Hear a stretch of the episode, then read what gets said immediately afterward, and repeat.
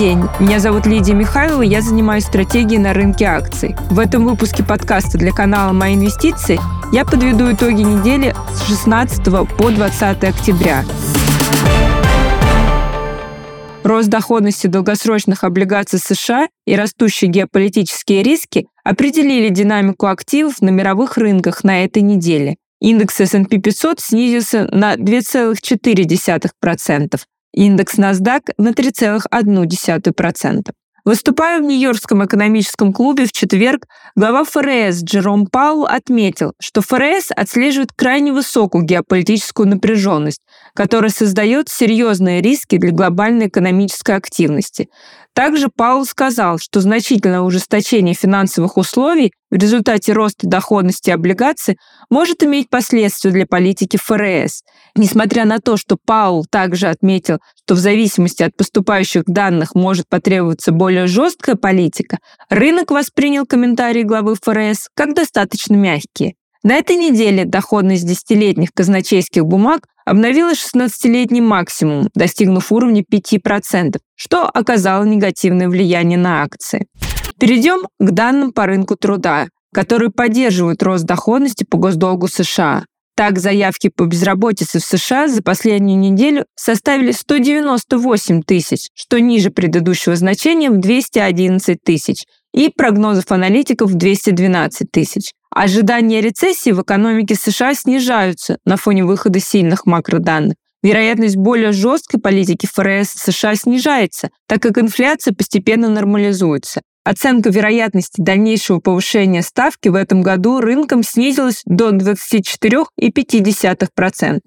Перейдем к статистике из Китая, которая вышла на этой неделе и оказалась смешанной. С одной стороны, динамика ВВП в Китае во втором квартале оказалась лучше ожиданий. Рост составил 4,9% год году против консенсус прогноза в 4,5% год году. Не вся статистика из Китая была оптимистичной. Так, потребительская инфляция в сентябре составила 0% год году против ожиданий консенсуса в 0,2% год к году, что возвращает к вопросам о возможности дефляции. Слабыми остались данные в строительном секторе. За 9 месяцев 2023 года инвестиции в недвижимость сократились на 9,1% год году. Продажи жилья на 6,3% год к году. Золото и нефть выросли на 3% за неделю на фоне геополитических рисков. Цена нефти марки Brent за неделю достигала уровня 93,8 доллара за баррель из-за опасений снижения мирового предложения нефти. Одновременно цену нефти поддерживает сильная статистика по экономике США и Китая. Снятие санкций США с нефтяного сектора Венесуэлы создает риски увеличения предложения нефти лишь в отдаленной перспективе. Стране будет проблематично резко нарастить добычу из-за длительного недоинвестирования в последние годы. Ключевое событие следующей недели – встреча ОПЕК+, плюс 26 октября. Золото продолжает дорожать на фоне роста геополитических рисков и превышало значение 2000 долларов за унцию. Мы не исключаем дальнейшего роста цены золота в краткосрочной перспективе. С другой стороны, опыт последних недель показывает, что геополитическая премия в цене золота не удерживается длительное время – в случае снижения геополитических рисков золото снова окажется под давлением.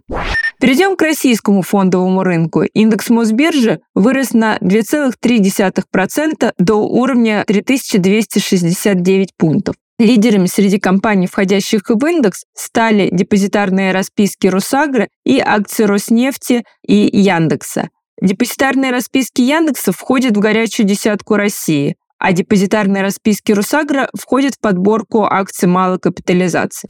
По итогам недели рубль укрепился по отношению к доллару до уровня 95,3 рубля за доллар США, мы предполагаем, что рубль вернется в диапазон 90-95 рублей за доллар США во второй половине октября на фоне роста крупных налоговых выплат. Экспортеры будут продавать валюту. Размер выплат только по квартальному НДД оценивается в 600 миллиардов долларов.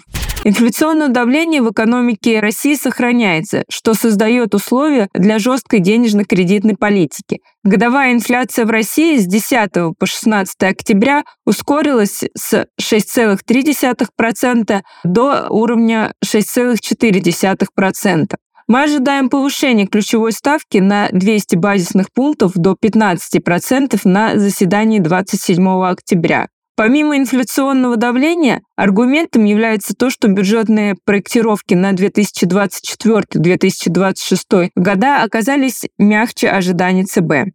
Из корпоративных новостей можно отметить сильные операционные результаты X5 и объявление дивидендов Ростелекома за 2022 год. Начнем с результатов X5. В третьем квартале 2023 года рост выручки X5 ускорился с 19% до 23% год к году. Депозитарные расписки X5 входят в нашу подборку «Горячая десятка России». Мы оцениваем доходность свободного денежного потока в 15% за 2024 год и видим комфортный дивидендный профиль после потенциальной редомицеляции. Ростелеком объявил дивиденды за 2022 год в размере 5 рублей 40 копеек на акцию. Это немного ниже наших ожиданий и предполагает доходность 7% для обыкновенных акций и 7,7% для привилегированных. Проведение общего собрания акционеров назначено на 20 ноября 2023 года. Акции Ростелекома торгуются с дивидендной доходностью на следующие 12 месяцев около 16,3% для обыкновенных акций. Спасибо за внимание. Следите за новостями на фондовом рынке на телеграм-канале «Мои инвестиции».